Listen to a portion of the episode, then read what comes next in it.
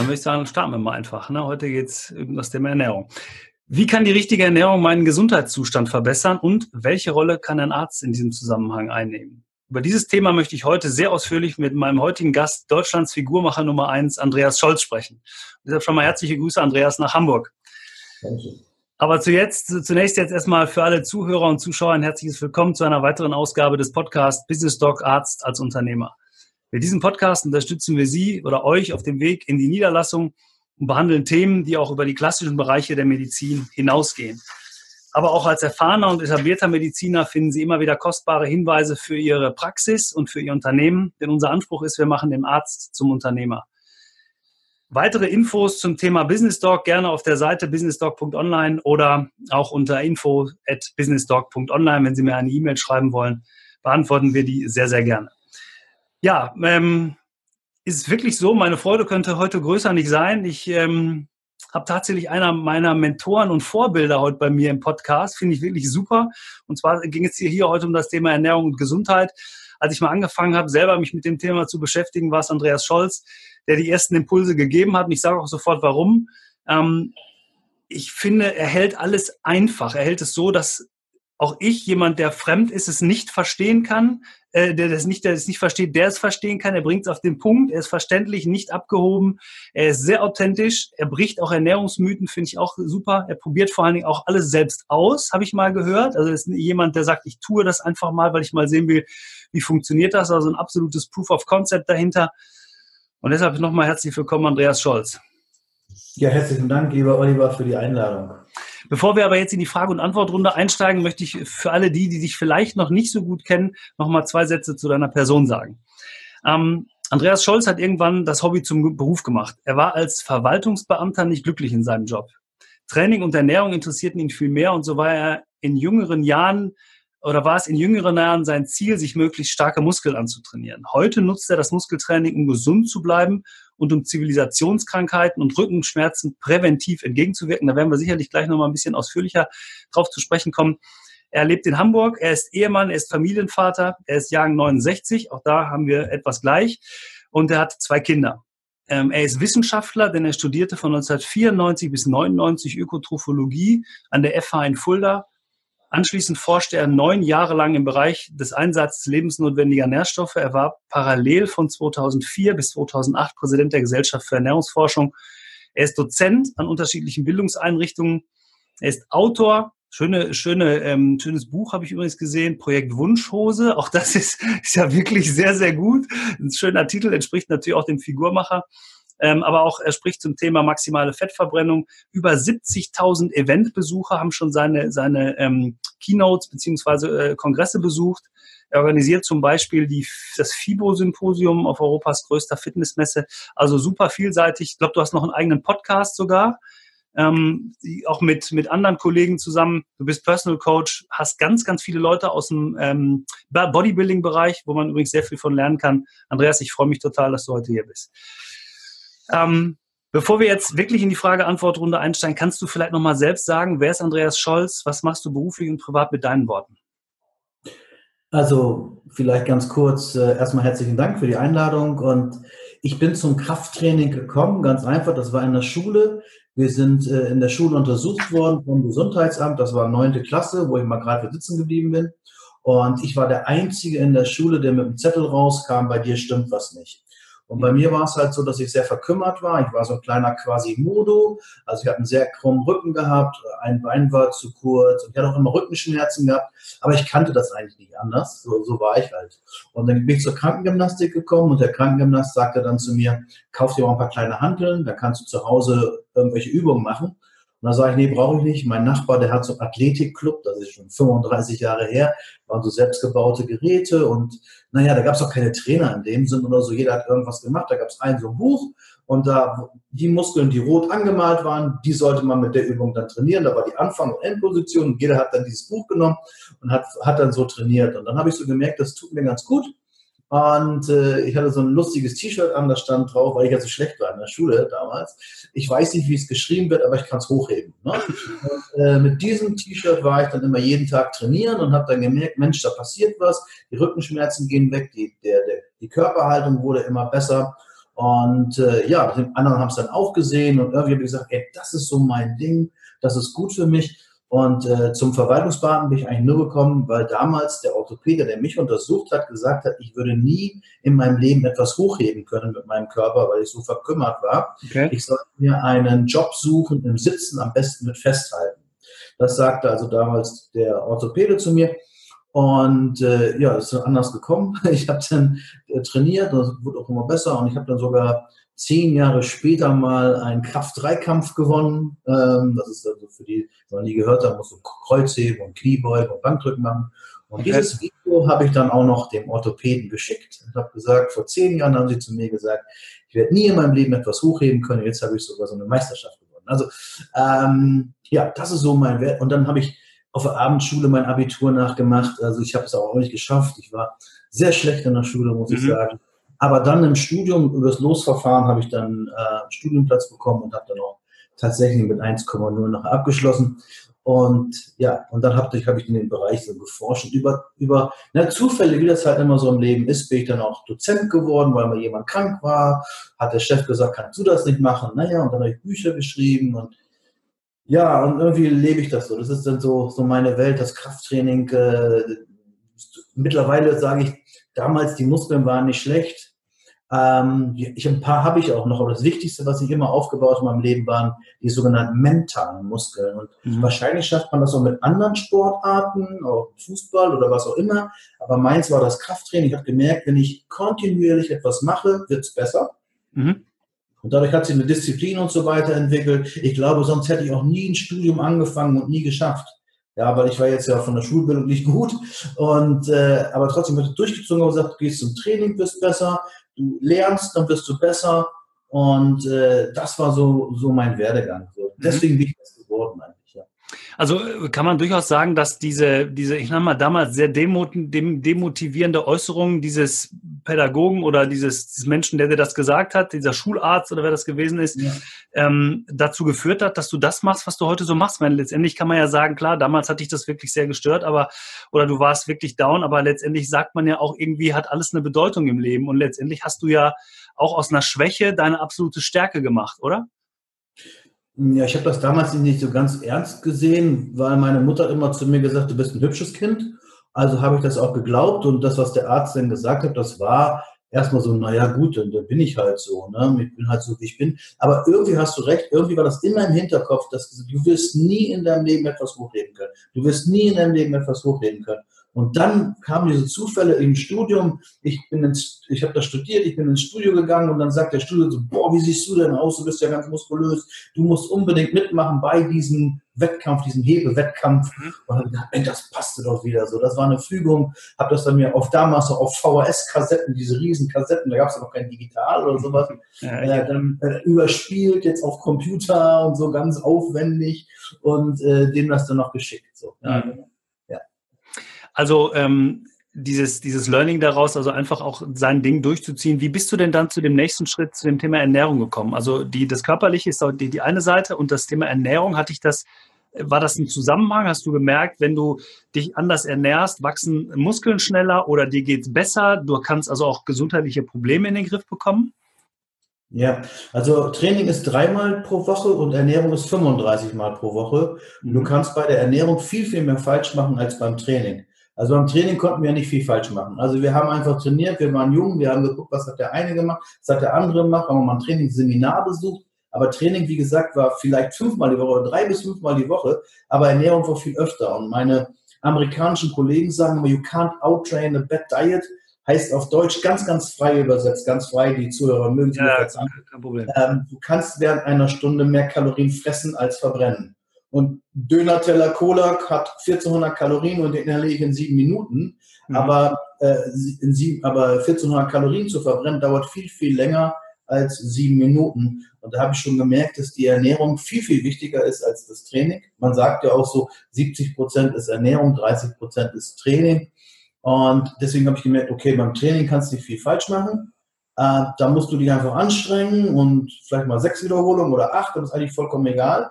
Hauptsache, man gibt einen Stress auf den Muskel, dann adaptiert der und dann wächst der. Ne? Mhm. Wie bei allen Sachen. Und, aber die Ernährung war mehr oder weniger komplizierter, weil sie öfter war. Ja. Mhm. Und dann habe ich so gedacht, Sport kannst du eh nicht, ich war ja nie sportlich. Ich habe ja auch immer, wenn Bundesjugendspiele waren, meiner Mutter gesagt, ich bin krank, weil ich genau wusste, ich kriege keine Medaille. Die anderen Kinder haben sich ausgerechnet, wie weit muss ich springen, um eine Medaille zu bekommen. Mhm. Und ich habe nie eine bekommen, weil ich immer so schlecht war. Äh, deswegen, Sport war auch nicht meine Welt. Und deswegen habe ich gedacht, ja, aber Essen konnte immer schon gut. Und also dann war Essen das, das, äh, die Möglichkeit, Ernährung zu studieren, auch von der Vorbildung viel einfacher als Sport zu studieren und noch mhm. viel wichtiger. Und, und deswegen habe ich es gemacht, ja. Okay. Äh, hatte denn das Thema Ernährung für dich immer eine besondere Bedeutung? Du hast es jetzt gerade so flapsig im Nebensatz gesagt, Essen war dir immer wichtiger als Sport. Ähm, aber mal zu gucken, was steckt denn hinter dem Essen? Weil ich finde, es gibt wenig, weniger polarisierende Themen als die, das Thema Ernährung oder auch, wie ernähre ich mich richtig oder kann ich mich heute überhaupt richtig ernähren? Was muss ich dafür tun? Ähm, weil die gerade, also die, die Frage danach, ich meine, auch das Thema Nahrungsergänzung ist ja so ein, so ein Riesenthema, ein Riesenmarkt, wo es ganz viele unterschiedliche Meinungen zu, zu gibt. Siehst du das auch so? Ist das für dich ein schwieriges Feld? Also auch in der Beratung? Nein, also jetzt nach den ganzen Jahren, ähm, ich werde auch diese, diese Frage bekomme ich ja sehr oft gestellt. Du hast das doch studiert, was ist gesunde Ernährung oder so? Und es ist total einfach. Ja? Ähm, es gibt einfach Gesetze. Ja? Es gibt Gesetze, die kann man nicht brechen. Regeln kann man brechen. Wenn man über Regeln spricht, da haben wir die Deutsche Gesellschaft für Ernährung, die haben zehn Regeln gemacht, die kann man gerne brechen, aber Gesetze kann man nicht brechen. Ich möchte es am ganz einfachen Beispiel machen. Ja. Wenn 50 Leute vom Kirchturm springen, wie viel kommen unten an? 50 Stück. 50. Ja. Wenn einer von denen sagt, ich nehme LSD und, und sagt, ich kann fliegen und springt, der kommt auch unten an. Ja. Das ist Gesetz der Erdanziehungskraft. Und die Gesetze gibt es auch in der Ernährung. Und das erste Gesetz der Ernährung lautet, gibt dem Körper das, woraus er bestehen soll, äh, besteht, bzw. bestehen soll.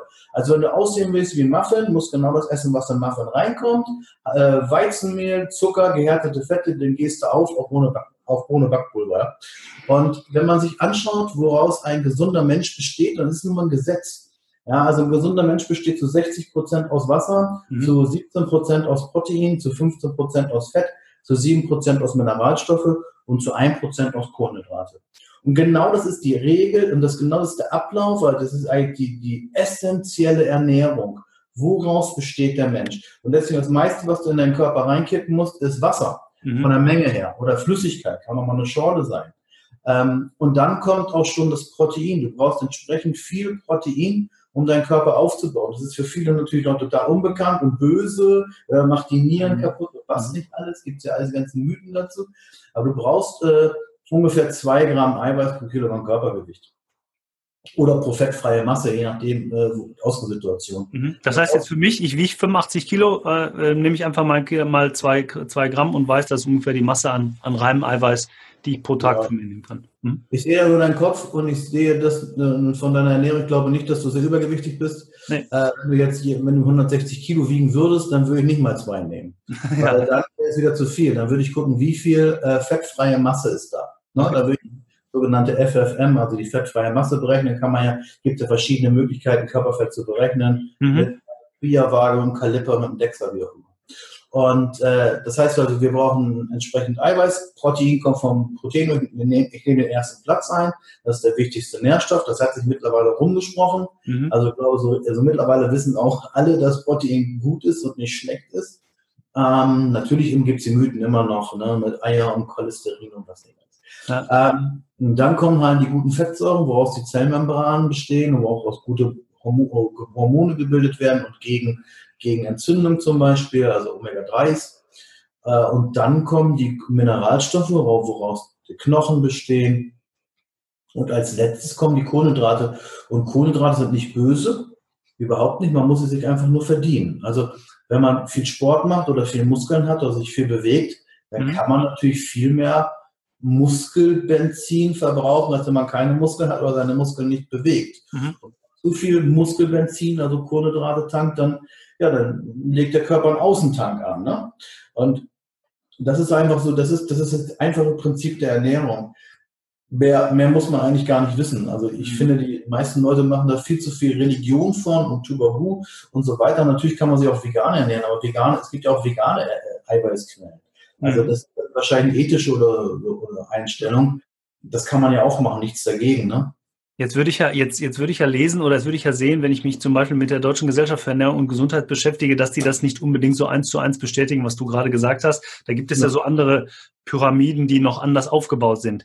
Ähm, äh, viele Ärzte, also wir sind ja hier äh, im Bereich, dass wir mit Ärzten auch ähm, äh, so ein paar, vielleicht ein paar Tipps geben wollen, haben natürlich diese, diese älteren Themen noch, noch auf, auf, der, auf der Spur beziehungsweise auf der Kette, beziehungsweise hängen diese Bilder dann auch irgendwo in, in Praxen.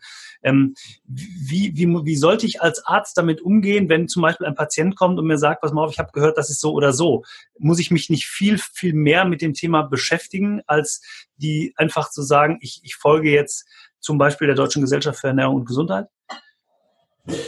Die, die DGE ist ja nicht unbedingt schlecht. Also es gibt ja durchaus Menschen, die diese Pyramide von 1953 und wenn die Leute da sehr viel noch körperlich gearbeitet haben und nicht so viel Geld hatten, äh, zu essen. Man hat ja die, die Pyramide aufgebaut. Es gibt den sogenannten DGE-Warenkorb und hat geguckt, wie kriege ich am schnellsten äh, Kalorien zusammen. Und da war es nun mal viel, viel günstiger aus Getreide. Getreide, 100 Gramm Getreide hat 380 Kalorien. Da kommst du eher auf 2.000, 2.500 Kalorien, wenn du viel Getreide isst, mhm. als wenn du viel Fleisch essen würdest, zum Beispiel, äh, was auch viel teurer wäre und so weiter. Das heißt, es hat auch äh, ökonomische Gründe, dass man diese Empfehlung mal gegeben hat. Und wenn man, wenn man Arzt ist, dann sollte man sich sicherlich alle Ernährungsempfehlungen mal anschauen und die auch hinterfragen. Wir wissen ja auch, also DGE ist nun mal King, ne, sozusagen, die sagen, was ist richtig und was ist falsch. Und natürlich kann ich jeden verstehen, der sagt, ja, aber die DGE ist die höchste Ernährungsinstitution und, und die sagt das so und so und deswegen ist das so und so. Ich, ich muss ja auch noch, äh, wenn ich unterrichte als Dozent, immer noch DGE unterrichten. Ne? Okay. Ich sage dann immer, also Freunde, das ist für die Prüfung jetzt. Ne? Und äh, guckt euch die zehn Regeln an und diesen ganzen Kohlenhydrat-Quatsch und diese komischen Fettsäuren da, die empfohlen werden. Aber ihr sagt dann auch eine Alternative.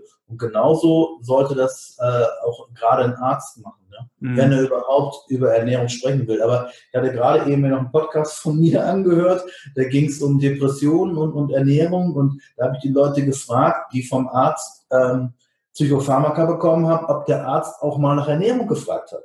Und da hat nie ein Arzt nach Ernährung gefragt. Und wir wissen, dass verschiedene Aminosäuren wie Tryptophan zum Beispiel auch Serotonin ausschütten würden. Mhm.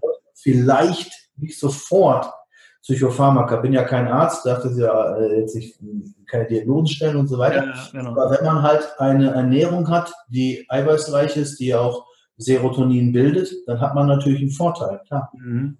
Das heißt also, ähm, dieses Thema, ähm, eine Sache ist ja auch Erfahrungen mal mit dem Thema Ernährung und Medizin. Also es gibt ja durchaus auch Patienten, wir haben ja nicht nur den Arzt, sondern auch der Patient, der sich wenig ähm, äh, Geduld, geduldig zeigt, der sich wenig mit dem Thema Ernährung auseinandersetzen will. Wir wollen ja sehr häufig eine schnelle Lösung als Patient unseres Problems. Wir möchten ja nicht sagen, okay, du machst jetzt eine Ernährungsumstellung und äh, ich habe vorhin im Vorgespräch gesagt, ich kann es ja sagen, was ja meine persönliche Geschichte ist. Ähm, ich war über 20 Jahre lang Asthma-Patient. Ich habe über 20 Jahre auch Cortison genommen. Ähm, ich habe es durch eine Ernährungsumstellung hinbekommen, dass ich heute zweieinhalb Jahre ohne, ohne Medikamente auskomme. Das wäre für mich nie, nie denkbar gewesen. Also, wenn mir das einer gesagt hätte, ich hätte es nicht geglaubt. Aber ich habe etwas geändert in meiner Ernährung und durch diese Ernährungsumstellung hat sich mein Gesundheitszustand tatsächlich verbessert. Das ist jetzt nichts, was ich sagen könnte, dass das bei dir, wenn du jetzt das gleiche, die gleiche Krankheit hattest, genauso ist. Aber ist es nicht auch Aufgabe der Patienten und des Arztes, da gemeinsam zusammenzuarbeiten und vielleicht ein bisschen äh, offener zu sein und der ganzen Sache auch mehr Zeit zu geben?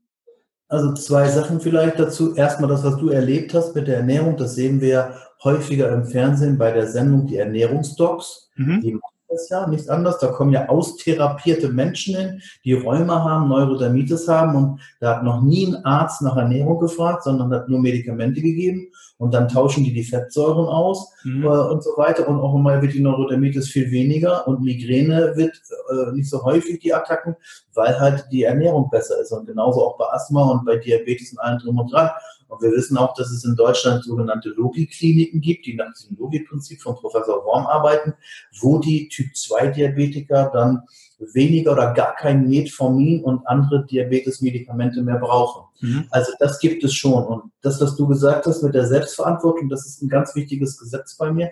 Ich habe zehn Figurmachergesetze und eins davon ist das Gesetz der ähm, Selbstverantwortung. Ne? Mhm. Jeder ist auch für sich selber verantwortlich. Ich kann diese Sprüche auch nicht haben, wenn irgendjemand vom Arzt kommt und dann sagt, ja, der Arzt hat das nicht rausgefunden. Und die Ärzte wissen auch nicht, was ich habe. Mhm. Das sind so Sprüche, das mag ich nicht. Jeder ist für sich selbst verantwortlich und sollte auch selber mal gucken, woran könnte das denn liegen. Und selber, ich meine, das Internet ist voll äh, mit Informationen, auch mal selber gucken, ähm, was, was könnte denn noch sein, was könnte noch mal, vielleicht gibt es ja auch Selbsthilfegruppen. Mhm. Man muss natürlich dann wieder dem Arzt gegenüber ein bisschen vorsichtig sein. Wenn man dann natürlich hinkommt und sagt, hallo Arzt, ich habe da was gelesen und der Arzt hat das nicht gelesen, dann denkt er, das ist Quatsch. Und dann sagt er, Moment mal, das kann nicht sein, ich bin der Arzt und so weiter. Das habe ich auch schon erlebt, wenn mhm. ich zum Arzt gehe. Gott sei Dank kenne ich jetzt nur noch Ärzte, die offen sind, die auch mit Ernährung was zu tun haben. Also ich habe jetzt weniger Probleme. Aber man muss wirklich beide Seiten sehen. Das ist genau richtig. Also der, der also es gibt so, ähm, so einen Spruch, der bei mir auch immer als letztes kommt, bei jedem Vortrag.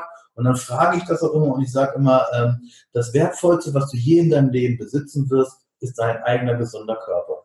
Und wenn die Leute das unterschreiben, dann müssten sie eigentlich auch darum kümmern und dann müssen sie auch vom logischen äh, Verstand ausgehen, Menschenverstand ausgehen. Wenn ich das ganze Leben nur für äh, Fertiglebensmittel esse, die machen dich fertig, mhm. dann kann ich nicht davon ausgehen, dass ich davon gesund bleibe. Da muss man auch ein bisschen Eigenverantwortung haben. Mhm. Und ich habe jetzt bei Professor Spitz gehört, dass wir in Deutschland am Tag eine Milliarde Euro äh, Krankheitskosten haben. Eine Milliarde Euro. Ja, und davon ist ein ganz, ganz großer Teil verursacht durch falsche Ernährung. Mhm. Ja, vielleicht Vielleicht wissen die Leute das auch, was bessere Ernährung ist, aber ist die, die, die Bequemlichkeit siegt dann wahrscheinlich. Oder man muss so viel arbeiten, dann sagt ich habe keine Lust mehr, jetzt Gemüse zu schnibbeln, da mache ich mir eine Pizza in den Ofen und fertig. Ne? Das kann natürlich auch sein. Aber beide sind, glaube ich, dran. Also wenn beide zusammenarbeiten würden, das wäre schön. Ja. ja. Jetzt hast du gerade gesagt, ähm, du hast nun nur noch in Anführungsstrichen mit Ärzten zu tun, die offen sind, die sich das anhören. Welche Kooperationen gibt es denn zu Ärzten? Und kannst du vielleicht mal sagen, gibt es da ein Beispiel, wie du so zusammenarbeitest mit, mit dem Arzt? Was ja. er macht? Mhm. Du, du hast auch in deinem, äh, Vorwort, äh, in deinem Word geschrieben, wen, wen du nächstes Jahr einladen solltest. Ja, genau. Und ich habe einen Arzt, der heißt äh, Nils Schulz-Gutenberg. Mhm. Der ist auch sehr oft im Fernsehen hier aus Hamburg. Und das ist so ein typischer Ernährungsmediziner, läuft selber Ironman oder ist Ironman äh, also gelaufen und gemacht, also Ironman geschafft, Finisher. Ja. Und äh, geht auch zum Training äh, und so weiter. Den habe ich irgendwie mal über Umwege kennengelernt und der ist in so einer Ärztegruppe drin, äh, die ähm, auch Ernährungs sich in Ernährungsmedizin fortbilden. Da darf ich auch dazu kommen. Ich bin aber der einzige äh, Nicht-Arzt. Mhm. Das ist immer auf Mallorca so ein Kongress. Und da bin ich der einzige Nicht-Arzt, der sich da auch mit reinsetzen darf. Äh, wahrscheinlich dürfen noch andere mit rein, aber ich, ich fahre einfach mit hin. Ja. Oder ich, ich werde auch eingeladen von, von dem Kongress. Genau. Mhm. Und äh, ja, da gibt es halt viele, die sind, oder ich habe noch einen Kollegen, mit dem ich auf das vorhin erwähnt, auf dem FIBO Power Symposium, das ist ja die FIBO ist ja die größte europäische Fitness- und Bodybuilding-Messe. Da mache ich ja immer so Symposien. Und da kommt zum Beispiel auch der Dr. Äh, Thorsten Albers, äh, mit dem ich da Vorträge mache. Mhm. Und ähm, das sind Ärzte, die, die hören mich auch an und die fragen mich auch manchmal nach meiner Meinung, bevor die irgendwas sagen. Also natürlich, Arzt weiß meistens ein bisschen mehr, äh, gerade wenn es um alle, um alle Sachen geht, Stoffwechsel und so weiter. Aber das sind schöne Bekanntschaften, ja. Aber wie ich, wie ich höre, sind das ja äh, schon, ich sag mal, spezialisierte Ärzte, die sich mit tatsächlich mit diesem Thema seit längerer Zeit auseinandergesetzt haben. Ich, ich vermute, glaube ich, ich, äh, dass der, dass der äh, Thorsten Albers ja jemand ist, der sehr sich mit dem Thema Blut auseinandersetzt, sehr viele Blutanalysen macht, wenn das jetzt der ist, den ich im Kopf habe. Ähm, ich glaube, da gibt es auch einen sehr interessanten Podcast nochmal von euch beiden, wo ihr das sehr beleuchtet, dieses Thema Blut. Was kann ich übers Blut herausfinden und wie kann ich auch nicht nur Diagnosen über Blut erstellen, sondern eben auch langfristig Methoden zur gesunden Ernährung, was fehlt mir, was mhm. kann ich zuführen und wie kann ich dann diesen Heilungs- und Genesungsprozess oder vielleicht auch einen Präventionsprozess besser anstoßen.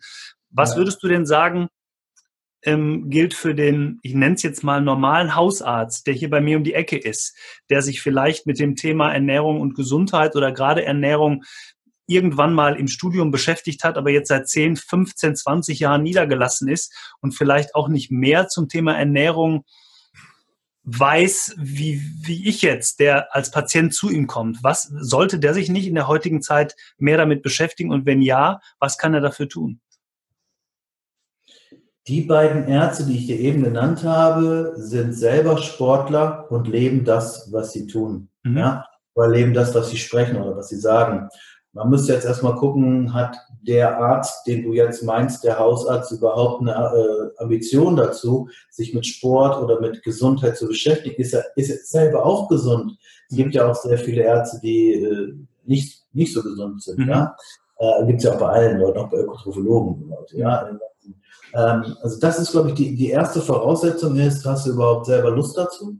Und dann, wenn die natürlich, ich darf jetzt ja keine Werbung machen, möchte ich auch nicht, äh, dann können die sich natürlich gerne bei mir melden und ich kann denen dann dieses Ärzte-Netzwerk sagen, in dem ich mich aufhalte und wo ich genau weiß, die sagen, äh, für die meisten Menschen sind zu viele Kohlenhydrate nicht gut. Und das sind auch Ärzte, äh, Ernährungsmediziner, bei denen keiner ein Magenband bekommen würde. Ah, okay. Die sagen, wir machen erstmal jetzt hier mit Ernährung nochmal von vorne, wir machen BIA-Messungen und so weiter. Wir gucken mal, ist die Zelle gut ernährt und wie kriegen wir die Zelle erstmal gut ernährt.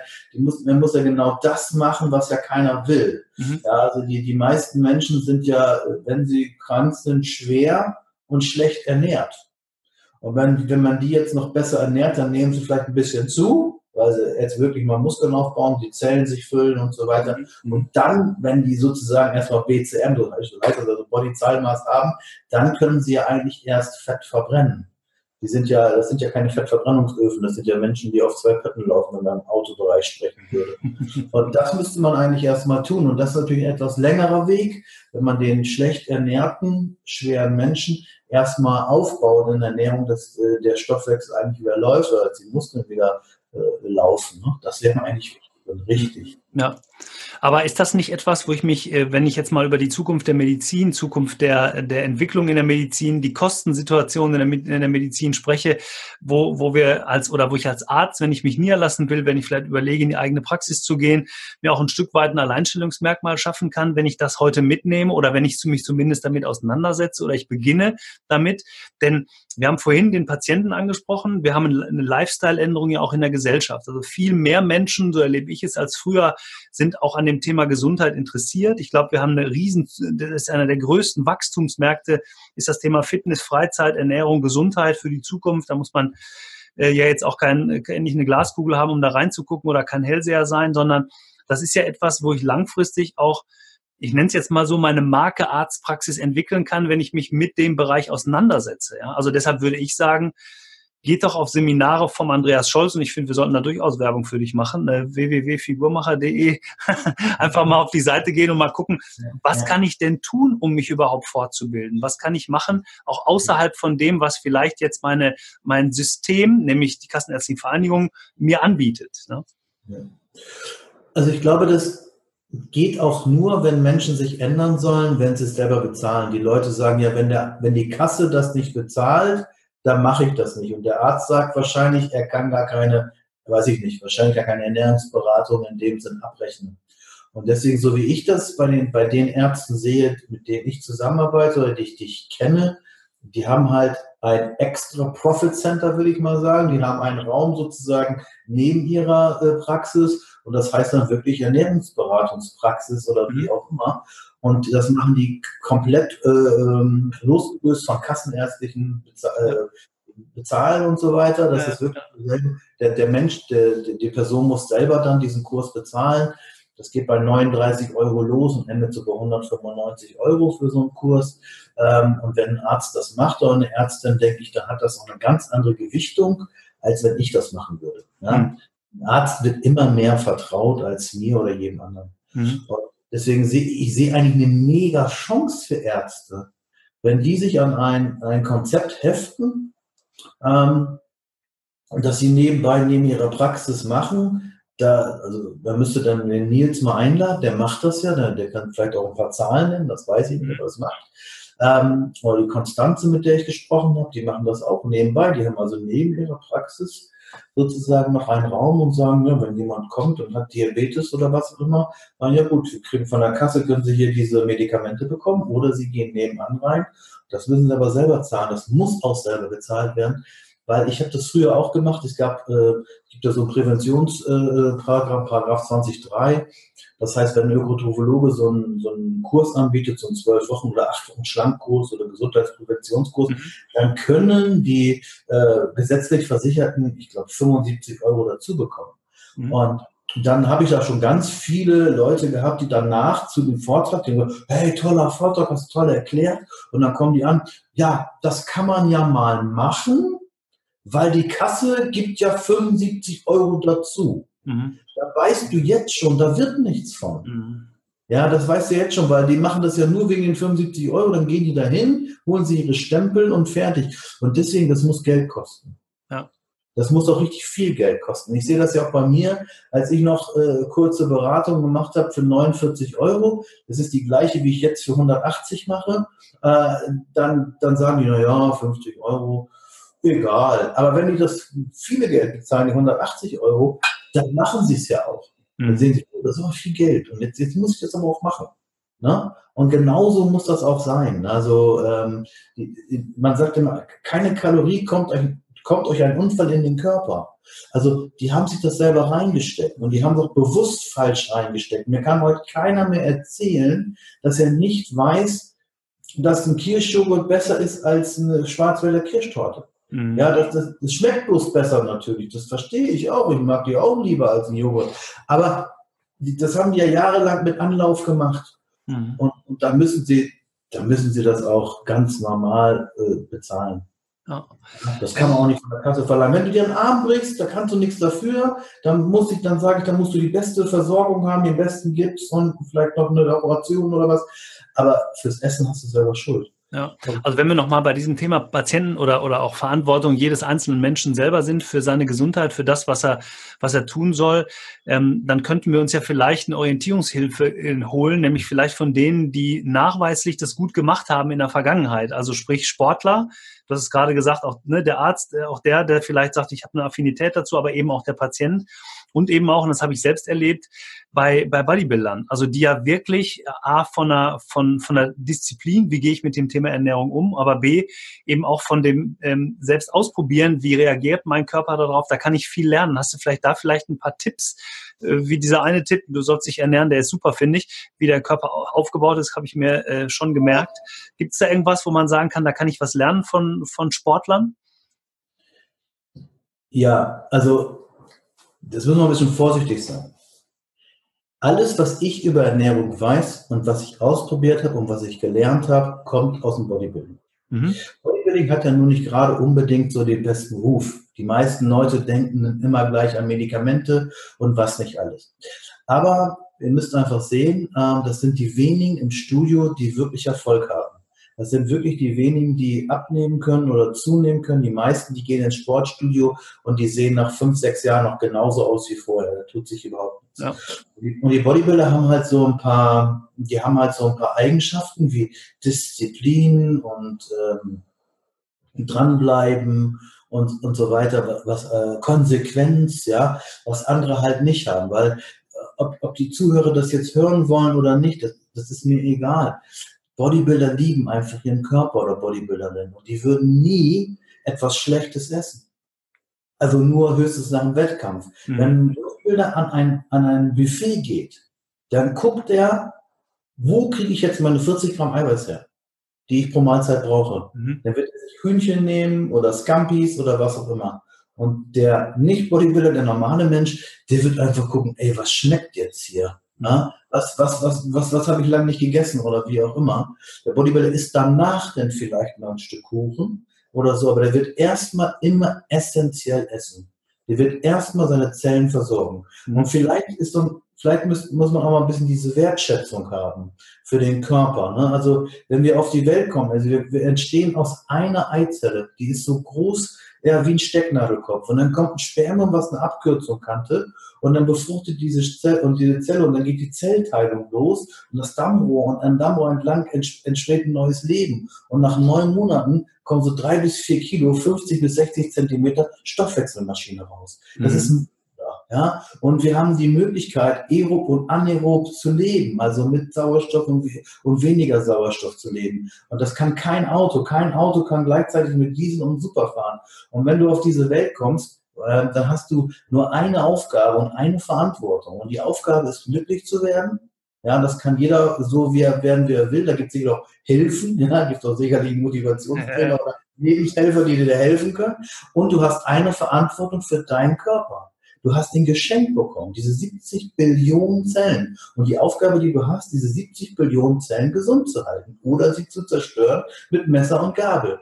Und beim Auto würdest du das nie tun. Du würdest beim Auto nie das falsche Öl reinketten. Das, weil du genau weißt, das geht kaputt. Oder du wirst wahrscheinlich deinen Hund, du hast eben deinen Hund gezeigt, ja. du wirst wahrscheinlich deinen Hund nicht schlecht ernähren. Du wirst die meisten gibt dieses Barfen, biologisch artgerechte Ruffütterung, finde ich super. Da kriegt der Hund für 13 Euro am Tag Essen. Ja, mit den richtigen Fettsäuren, die richtigen Mengen Mineralstoffe, Asche, wie das da heißt beim Hund und so weiter, ist alles super. Aber beim Menschen macht man das nicht. Und vielleicht sollte man erstmal diese Wertschätzung haben. Und wenn du das hast, das Wertvollste, was du je in deinem Leben besitzen wirst, dein eigener gesunder Körper, dann wirst du automatisch etwas ändern. Und das Wort, was du genannt hast, Ernährungsumstellung, mag ich überhaupt nicht.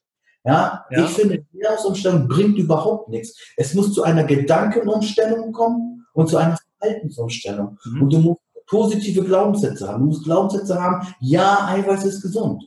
Ja, Training ist gut. Wasser ist gut. Aber wenn du natürlich denkst, Nutella ist gut und was ist das für Brötchen und, und wenn dir deine Eltern eingetrichtert haben, dass Sport blöd ist und Fitness ist sowieso total asozial, Entschuldigung, ja, dann wirst du das auch glauben, hast du es in den Glaubenssätzen. Und das musst du ändern. Und wenn du das von alleine glaubst, und sagst jeden Tag dankbar. Du stehst morgens auf und du bist gesund und du sagst, ja, ich habe dafür gesorgt, ich habe meine Zellen gut ernährt, ich habe sie bewegt und ich habe gutes Essen mir gegeben. Wenn du das hast, mehr brauchst du nicht, dann kommst du automatisch auf die richtigen Spur. Dann gibt es überhaupt keine zwei Meinungen mehr. Ja, genau. Musst, es gibt ja, es gibt Leute, die wollen, die kommen zu mir und wollen einen Ernährungsplan haben und wollen für alles ein Rezept haben. Das sind für mich Abarbeiter. Die werden nie verstehen, wie Ernährung funktioniert, mhm. weil die nur abarbeiten. Aber wenn die mal verstehen, wie das alles funktioniert mit dem Körper, mit Insulin und Glucagon und Wachstumshormon und Testosteron und dies und das, das ist ja eigentlich so, so schwer ist das ja gar nicht. Dann, dann haben die auch eine Wertschätzung dafür. Darum geht ja, sehr schön. Und ich finde auch sehr gut, dass du das mal äh, aufgeklärt hast. Gerade diese, diese Bedeutung, wenn man, wenn man nur, wie ich jetzt gerade gesagt habe oder wie ich vorhin gesagt habe, Ernährungsumstellung, sondern es ist ja eine Umstellung des Gedankengutes. Hast du absolut recht, zu sagen, ich gehe einfach jetzt einen anderen Weg und ähm, muss nicht etwas ändern, sondern ich will das ändern. Also ich, ich, ich, es ist eine intrinsische Sache, dass es von mir auskommt, dass es aus dem Inneren herauskommt. Ähm, ich glaube, das ist nochmal mit dem Weg. Begleitest du denn sowas? Gibst du diese, diese Möglichkeit jemanden mit, wenn er zum Beispiel ein Seminar bei dir besucht? Ähm, ja, manchmal. Ich habe sehr viele Rückmeldungen, die gesagt haben, ey, die zehn Gesetze, die du erklärt hast, die befolge ich jetzt, mir geht's besser, ich kann besser schlafen, ich mhm. habe abgenommen, je nachdem, was das Thema war. Äh, bei mir ist es so, wenn jemand zu mir ins Coaching kommt, dann kriegt er 26 Seiten Fragebogen.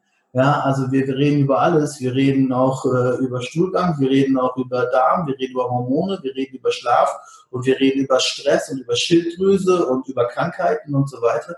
Und das Erste, was ich immer ändere, ist Schlaf. Ich kümmere mich darum, dass der Mensch schlafen kann. Weil es so angeblich sollen ja 80 Prozent der Deutschen nicht gut schlafen können. Ich hm. weiß nicht, wie du das siehst, aber es war immer eine sehr, sehr große Zahl, Anzahl. Und das muss erstmal laufen. Mhm. Und vorher kümmere ich mich überhaupt nicht um Ernährung. Und wenn jemand bei mir im Seminar ist, dann gibt es drei, oder im Coaching oder im Seminar, ist egal, gibt es drei Bausteine. Der eine Baustein heißt Brain Building. Das ist also, dass ich dann erkläre, wie alles funktioniert, so gut wie es geht. Manche wollen es wissen, dann erkläre ich das so gut wie es geht. Dann gibt es Power Building, also Stärke, Charakter, Willensstärke. Ich bin ja Figurmacher. Ich mache nicht nur körperliche Figur. Ich helfe den Menschen noch immer eine gute Figur zu machen. Es gibt ja die meisten, die zu mir kommen, sind der essgestört, weil sie halt traurig sind oder weil sie, ja, sie haben Probleme. Emotionale Essstörungen haben die mhm. meisten. Ne? Und dann musst du versuchen, das hinzukriegen. Also Brain Building, Power Building und Bodybuilding. Und dann sage ich denen halt, du musst Muskeln aufbauen. Ohne Muskeln bist du nichts. Du musst nicht aussehen wie Mr. Olympia, wie Arnold Schwarzenegger oder was auch immer. Das ist totaler Quatsch. Ja, aber du musst so viele Muskeln haben, dass dein Rücken stabil ist, dass du auch was hochheben kannst und dass deine Beine müssen kräftig sein, dass die Knie nicht kaputt gehen, dass auch wenn du im Alter mal stolperst, dass deine Muskeln dich abfangen und nicht, dass du stolperst und hinfällst und dir sofort das Bein brichst. Darum geht's. Mhm. Ja, und mentale Muskeln natürlich, die sind für mich am wichtigsten. Ohne mentale Muskeln würde ich ja gar nichts schaffen. Ja, also äh, immer dran zu bleiben und so weiter. Für mich geht es immer um Fortschritt, nicht um, um, um Perfektion. Mhm. Das ist, ist, so eine Sache. Ja, und ich erzähle Ihnen halt meine zehn, meine zehn äh, Figurmacherregeln und da, da, kommt auch ein bisschen was mit, ähm, auch so ein hartes Thema wie Selbstliebe. Ne? Also wenn du dich selbst nicht liebst, dann wirst du dich auch nicht gut ernähren. Mhm. Das heißt, äh, jetzt, wenn wir nochmal auf die zehn Regeln kommen, also eigentlich muss ich dich natürlich fragen, können wir die können wir das irgendwie verlinken? Kommen wir irgendwie an diese Regeln dran? Oder kann ich einen Hinweis geben auf deine Seite, wo stehen diese Regeln? Weil das wäre natürlich schon interessant. Jetzt haben wir so viel darüber gesprochen.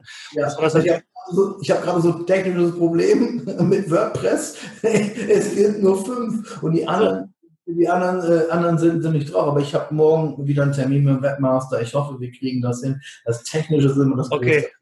Ansonsten soll man dir einfach eine E-Mail schreiben und äh, vielleicht mit dem Hinweis Business Doc äh, tragen, die haben den Podcast gesehen und dann äh, vielleicht kannst du das dann einfach äh, zur Verfügung stellen. Wäre vielleicht eine Idee, wie ich dann kommen kann, wenn, wenn mich das interessiert.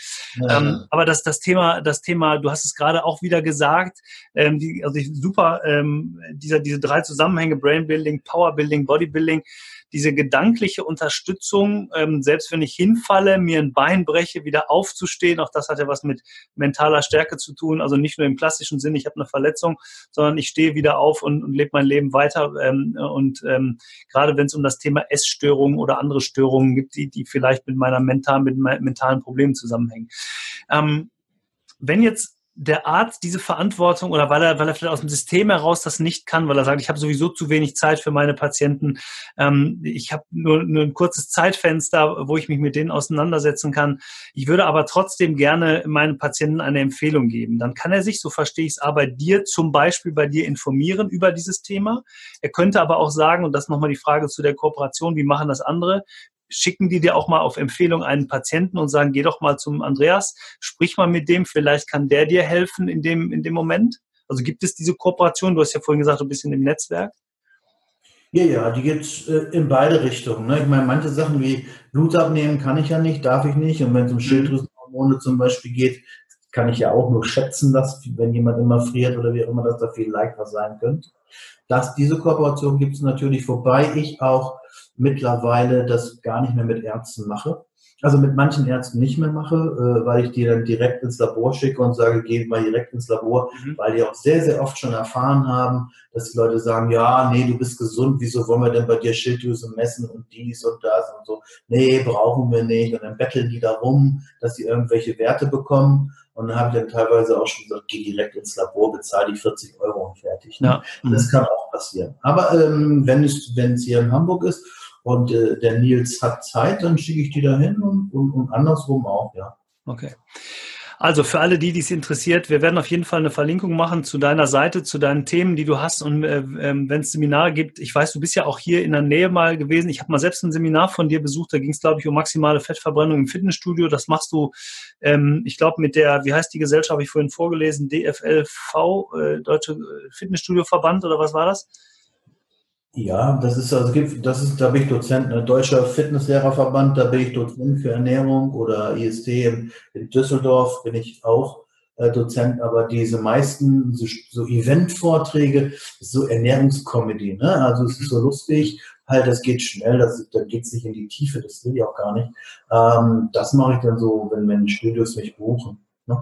Ja. So, dann kann schon mal sein, dass da so 40 bis 400 Leute sitzen, kann schon mal sein. Ja, aber auch interessant, um sicher die ersten Ein, ähm, äh, Einprägungen oder ein, äh, Dinge mitzunehmen, also zu sagen, ich interessiere mich mal für dieses Thema und hole mir mal ein paar Ansätze, das war das Wort, was mir gerade fehlte, ein paar Ansätze für dieses Thema Ernährung und ähm, setze mich mit dem Thema mal da auseinander, finde ich als Arzt sehr, sehr wichtig, auch vor dem Hintergrund ähm, dessen, was wir gerade gesagt haben. Ich gucke gerade auf die Uhr, Andreas, wir sind schon 42 Minuten dran. Wir haben ja immer gesagt, so 40 Minuten 45 soll der Podcast laufen. Ich würde ganz gerne zum Schluss mit dir noch eine kurze Frage, kurze Antwortrunde machen. Ja. Es ist interessant, auf die ähm, unterschiedliche Fragen, äh, die gleichen Fragen unterschiedliche Antworten zu bekommen. Ähm, wir wollen natürlich in Richtung Medizin gehen, Zukunft der Medizin. Ähm, wohin entwickelt sich die Medizin aus deiner Sicht so in den nächsten fünf bis zehn Jahren? Reparaturmedizin. Sollen wir das so stehen lassen oder möchtest du da zwei Sätze zu sagen? Ich glaube nicht, dass, dass, dass sich die Menschen ändern werden und ich glaube auch nicht, dass die Ärzte es schaffen werden, präventiv was zu machen. Die haben das zwar immer vor, aber ich sehe da eher ein bisschen schwarz. Man muss selber selber für sich was tun. Von oben, glaube ich, das wird nicht, nicht funktionieren. Wenn wir sehen, dass immer mehr Psychopharmaka verschrieben wird, immer mehr Diabetesmedikamente, glaube ich, dass wir in der Medizin, wenn das so weitergeht, eher eine Reparaturmedizin haben als irgendwie was Präventives oder so. Okay. Was bedeutet für dich das Thema Gesundheit? Ja, man sagt ja, dass, dass, keine, dass keine Krankheiten da sind, sagt glaube ich, Oma so ähnlich gesagt. Aber für mich bedeutet Gesundheit, das machen zu können, was ich, äh, was ich möchte und ähm, ja, ein gutes Gewissen zu haben, dass ich nicht krank bin und mit meinen Kindern zu spielen und, und zum Sport gehen zu können und so weiter ohne Schmerzen. Mhm. Also auch ein bisschen breiter gefasst wieder auch äh, das Thema mentale Gesundheit gehört wahrscheinlich auch mit dazu, oder?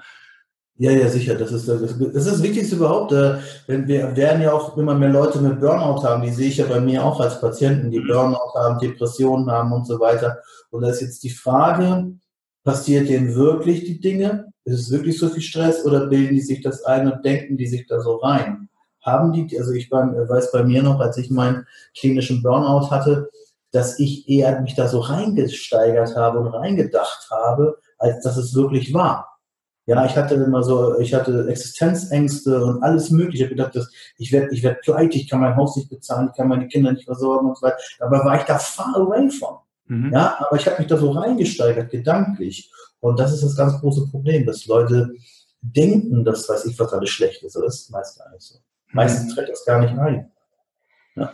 Sind das dann äußere Einflüsse, die da eine große Rolle spielen? Also ist das vielleicht der Druck von außen? Ist das der, die Erwartungshaltung von anderen, die da eine Rolle spielen?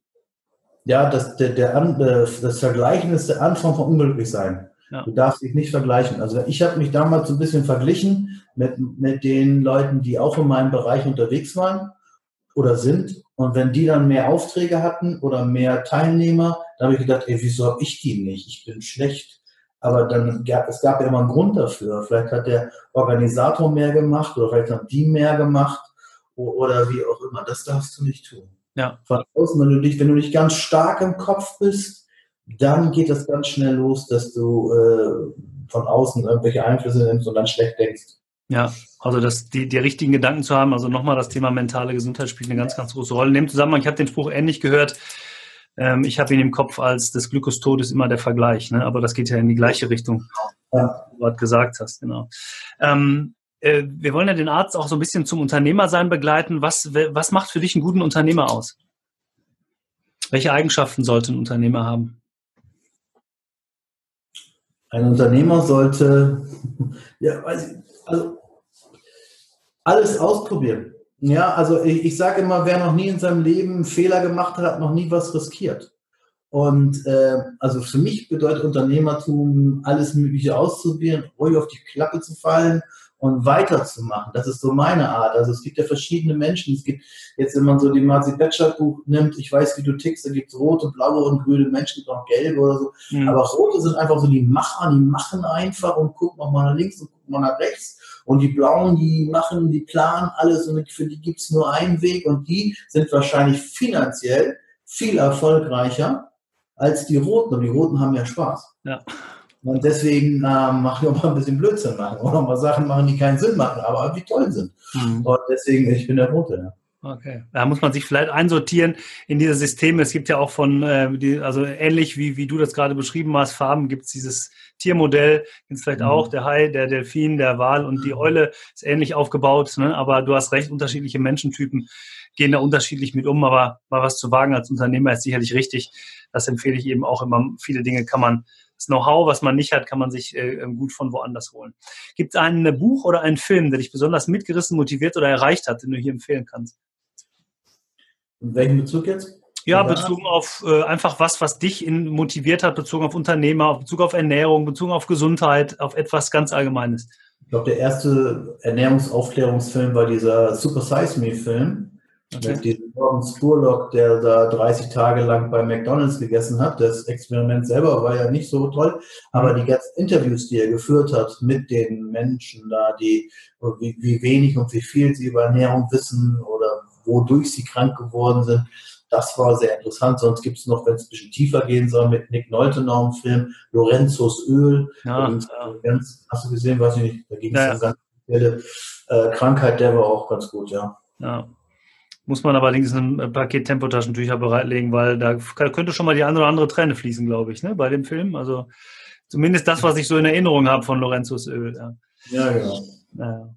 Und jetzt, äh, du hast es vorhin eigentlich schon beantwortet. Meine letzte Frage in der, in der QA-Session ist immer, wem würdest du als weiteren Podcast-Gast auch gerne aus dem Bereich Medizin empfehlen?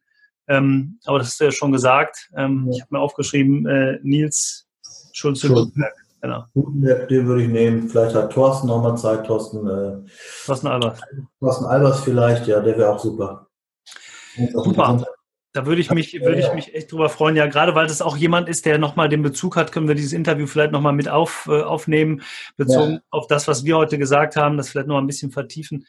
Würde mich sehr freuen. Also ähm, vielleicht ähm, kannst du da ein gutes Wort für uns einlegen, dann würde ich die. Ich habe ich hab Nils schon Bescheid gesagt, dass ich heute das mache hier und äh, er ist ganz gespannt und er ist auch sehr offen und so. Ich denke, ja, der macht. Das finde ich sehr schön. Andreas, ganz, ganz lieben Dank, dass du die Zeit genommen hast. Ja.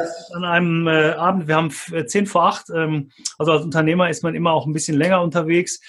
Ähm, ganz lieben Dank äh, für deine Zeit, für die tollen Antworten, für die tollen Learnings. Also das Größte, was ich mir mitgeschrieben habe, ernähre dich so, wie dein Körper auf, aufgebaut ist, habe ich schon wieder gemerkt. Ganz einfach. Ich hoffe, ich konnte mir das auch merken mit Wasser, mit Eiweiß, mit Vitaminen, mit Mineralien und mit Kohlenhydraten. Richtig? Genau, Vitamine kommen jetzt nicht vor in dem. Okay, ja, gut, aber, aber jetzt fürs erste Mal war es ja nicht so schlimm. Ja, war sehr gut, ja. Genau, alles klar. Andreas, ganz vielen Dank Ihnen, vielen Dank fürs Zuhören, äh, Zuhören und Zuschauen.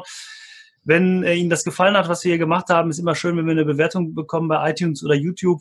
Auch mal mit einer wirklichen Bewertung sage ich immer wieder zum Schluss auch ein paar Sätze ruhig schreiben, mal sagen, was wir vielleicht verändern können, denn nur so kriegen wir so tolle Gäste wie Andreas Scholz in unserem Podcast. Ähm, alles gut, bleiben Sie unternehmerisch, tun Sie was, lassen Sie sich nieder, ist ein toller äh, Beruf, der, das Thema Arzt oder der Beruf des Arztes. Ich freue mich, wenn wir uns persönlich kennenlernen. Andreas, viele Grüße nach Hamburg. Schönen Abend. Ja, tschüss.